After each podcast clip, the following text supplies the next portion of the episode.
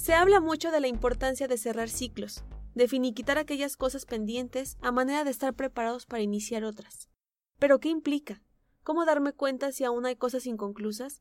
Si atravesé por ello que aprendí. Eso y más hablaremos de este episodio. Será como tomarte un café contigo mismo y hacer un recuento de este año.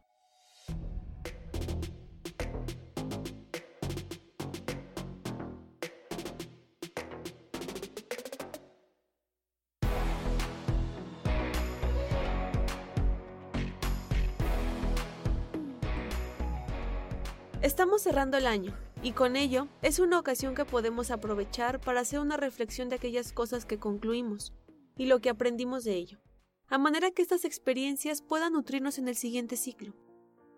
¿Qué ciclos concluimos?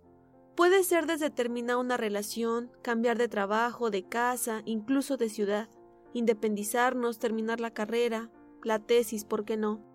Si vivimos el fallecimiento de alguien importante para nosotros, un divorcio quizá, la resolución de un trámite legal, en fin. Hay etapas que decidimos concluir que de alguna manera nos ha llevado un tiempo tomar la decisión y asimilarlo, y hay otras que llegan sin más y nos vemos obligados a movernos.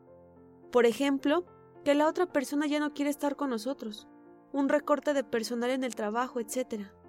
Ambos escenarios duelen, aunque sea para mejorar incluso, todo desprendimiento genera dolor, y es porque hay un apego ahí, un vínculo donde le depositamos mucho de lo que somos y de repente no queremos renunciar a ello.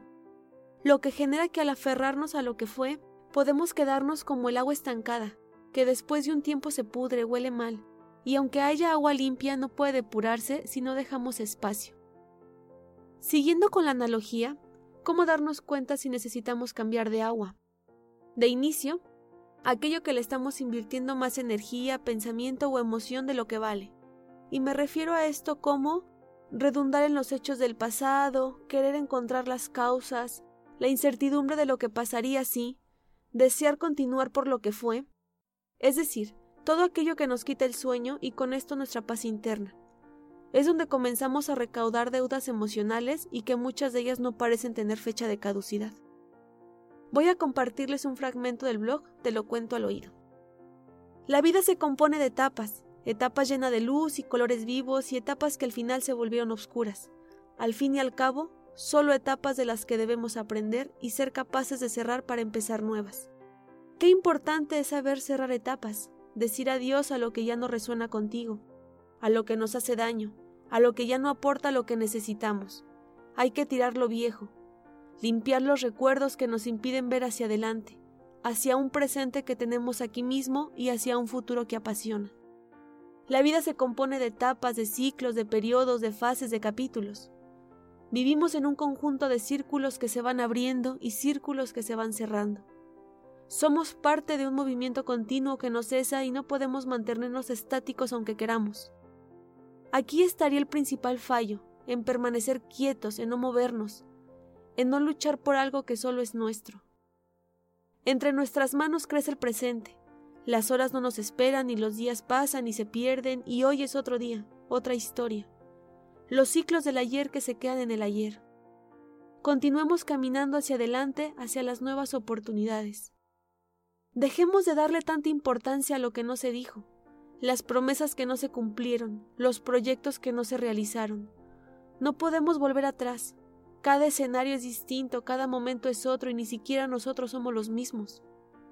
Algunas heridas ya cicatrizaron, aquellos sueños se olvidaron y ahora tenemos otros. Querer regresar es encontrar solo soledad, tristeza, desilusión, desengaños, desencuentros. Cerrar puertas es como limpiar un armario lleno de ropa que ya no nos pondremos ni le daremos ningún uso.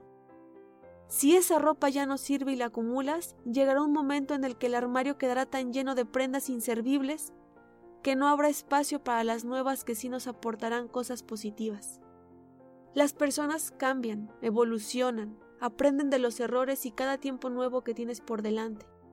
Se convierte en una oportunidad para crecer, para vivir, para ser feliz.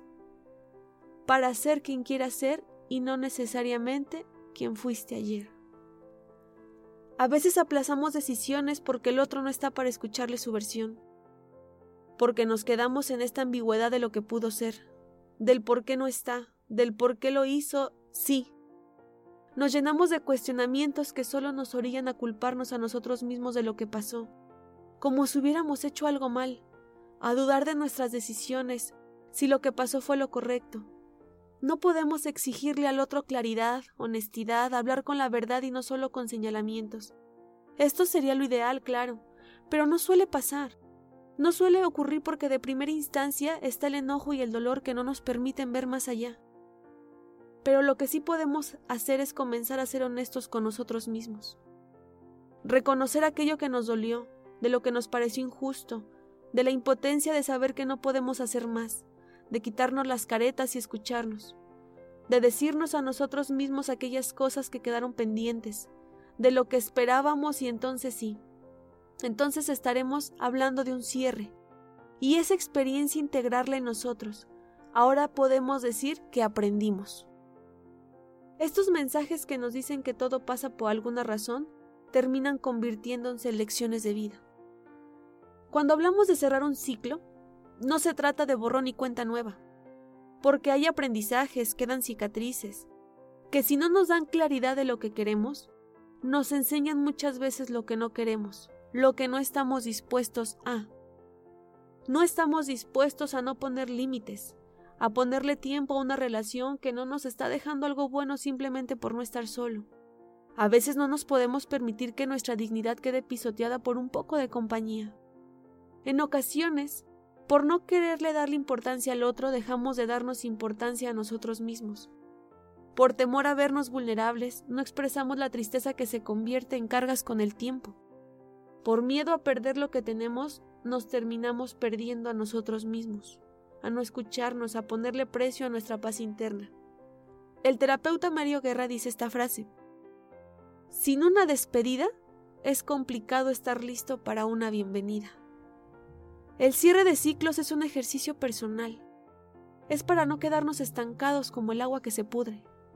Es como un puente que une pasado con presente que al hilarlos nos dará cierta coherencia y claridad de lo que voy a hacer a partir de esto. ¿Qué deseo en mi siguiente relación, por ejemplo? ¿Cómo voy a lograr este proyecto ahora?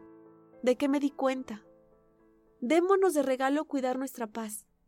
Por muy difícil que sea la decisión, vale la pena hacerlo mientras no nos traicionemos a nosotros mismos. Darle un lugar a la experiencia nos permitirá abrir la puerta del perdón si este fuera el caso queda inconcluso cuando no reconocemos lo que sentimos, cuando hacemos como si no pasara nada, por todas aquellas dudas o preguntas pendientes de responder. El duelo es como el pasaporte que nos saca del sufrimiento y que permite que el dolor pase. Cierro con esta frase de Jorge Bucay. Todo vale la pena, porque somos quienes somos por aquello que hemos vivido. Somos quienes somos por aquello que algunas personas dejaron en nosotros. Pero sobre todo, somos absolutamente quienes somos gracias a aquello que hemos perdido. Gracias a eso que ya no está con nosotros. Quiero dar un reconocimiento especial a TEA Streaming, mi equipo de audio y video que hace posible este podcast, y principalmente a ti que me escuchas, donde en este espacio que coincidimos ambos nos reencontramos. Te recuerdo mis redes sociales, en Facebook y en Instagram me encuentran como Fernanda Contreras Psicóloga. Hasta la próxima.